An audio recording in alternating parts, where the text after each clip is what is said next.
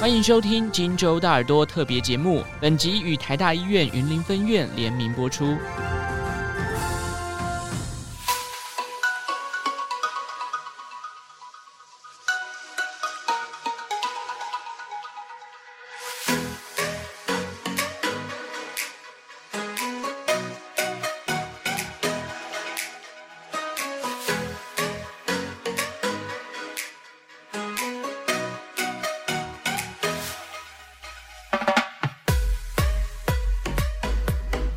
感冒，傻傻分不清吗？今天我们邀请到小儿过敏的专家，同时也是本院小儿部的主治医师王静瑜医师，来跟大家聊聊常见的小儿过敏有哪些，以及要如何防范及治疗呢？欢迎王医师。大家好，我是云林台大小儿部王静瑜医师。许多的啊、呃、感冒及过敏症状啊极为相似啊，那相信医师您也常常被问到这样的问题。那我们这边想要请教一下王医师，到底要怎么样区分感冒跟过敏呢？其实这问题问得很好，很多家长也有类似的困扰。那感染其跟过敏其实都是呃免疫系统的活化。所以临床上的表征常常极为相似，不过一般来说的话，感染它的比较多是在急性的问题，所以它的症状可能持续时间比较短。那免呃过敏的话，比较牵扯到免疫失调的部分，所以说如果它的症状持续比较久，我们会觉得跟过敏的相关性会比较高。举例来说好了，如果是呃一般的感冒的话，它可能持续的时间就是三五天啊，一个礼拜内就会慢慢痊愈。不过，如果是鼻过敏或者是气喘，它的咳嗽、流鼻水的症状就会持续一周，甚至到十天以上。那这样就要考虑过敏的可能性。好的，那接下来我们已经了解到说感冒及过敏的差异了。那我们想要再问一下，那个王医生，您常见的小儿过敏有哪些呢？是不是长大了就会好呢？哦，这个问题也是很多家长会问的。那我们来看一下这个图表。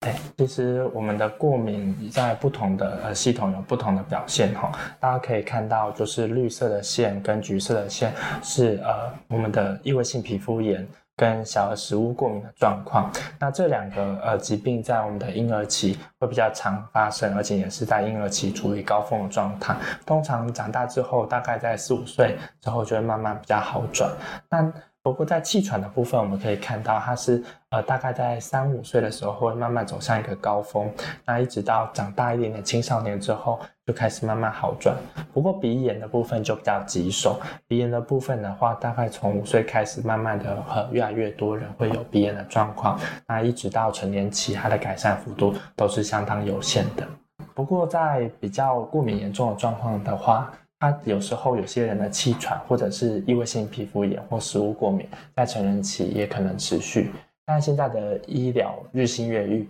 所以我们也有不同种类的药物可以使用。那刚才就是王医师，您介绍这么多的，就是过敏的一些症状。那我们想要请，就是医师您想要讲一下，大致上这些过敏需要注意什么呢？OK，很好。呃，就是我们临床上有三个可以注意的点。第一个就是避免过敏原的刺激。那生活上的过敏有很多，不过台湾人最常见的还是以尘螨为主。所以说，呃，尘螨的处理是很重要的，包含床单、床套用五十五上的清水、热水做处理，或者是烘干。那再加上常常打扫，家里不要有就是过多的绒毛玩具等等的状况。那也要小心，就是呃空气污染，例如说香烟或者是焚烧的烟灰带吸入的状况，这些都是可以考虑避免的过敏源。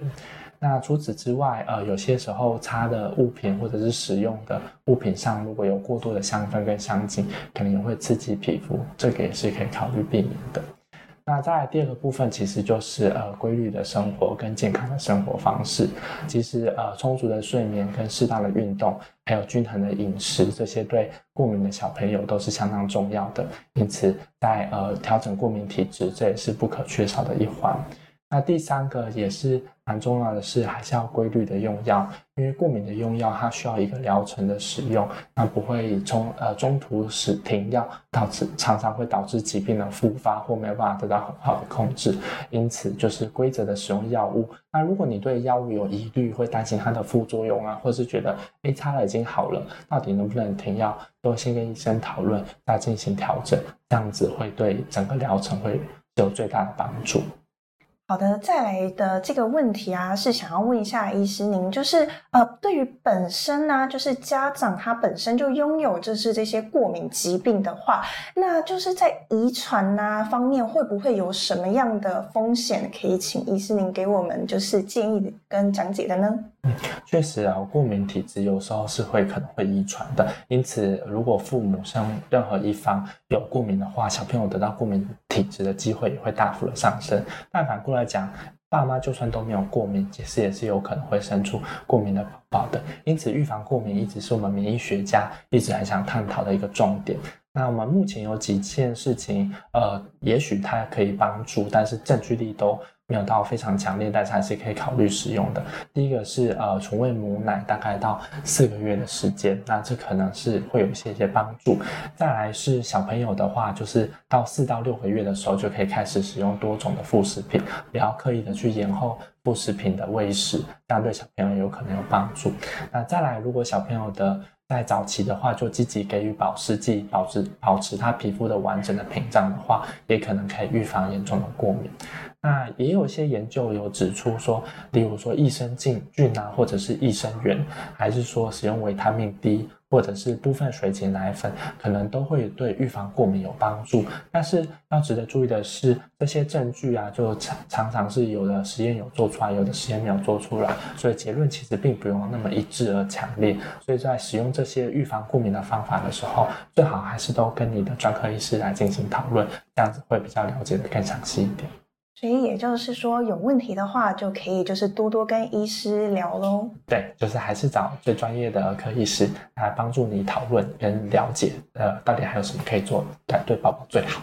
好，那在节目的最后啊，就是还有医师您就是多年在照顾过敏儿的这些经验当中，我们想要问一下医师您有没有想要打破的一些呃常见的迷失问题呢？就是还是想跟大家讲一下，就是因为有时候我在呃小朋友来我的诊间，那例如说久咳不愈，那我跟他说可能是气喘啊，或者是小朋友一直痒，我跟他说是异位性皮肤炎有过敏的体质的时候，家长都会很担心，因为药物他们就会觉得说会不会长期使用就停不了，可能会掉泪，那或者是说听到里面有含类固醇就更害怕，就想说啊怎么办，有类固醇，这样是不是不该给小朋友用，因为怕会有它的危害。但是第一个是过敏体质，就像我们刚刚跟那张图所显示的，在长大时候，有时候症状会比较缓解。那状况呃，或者是规则用药的时候，症状也会比较缓解。那这样的话，它其实是有机会可以减少它的使用频次，甚至停药的。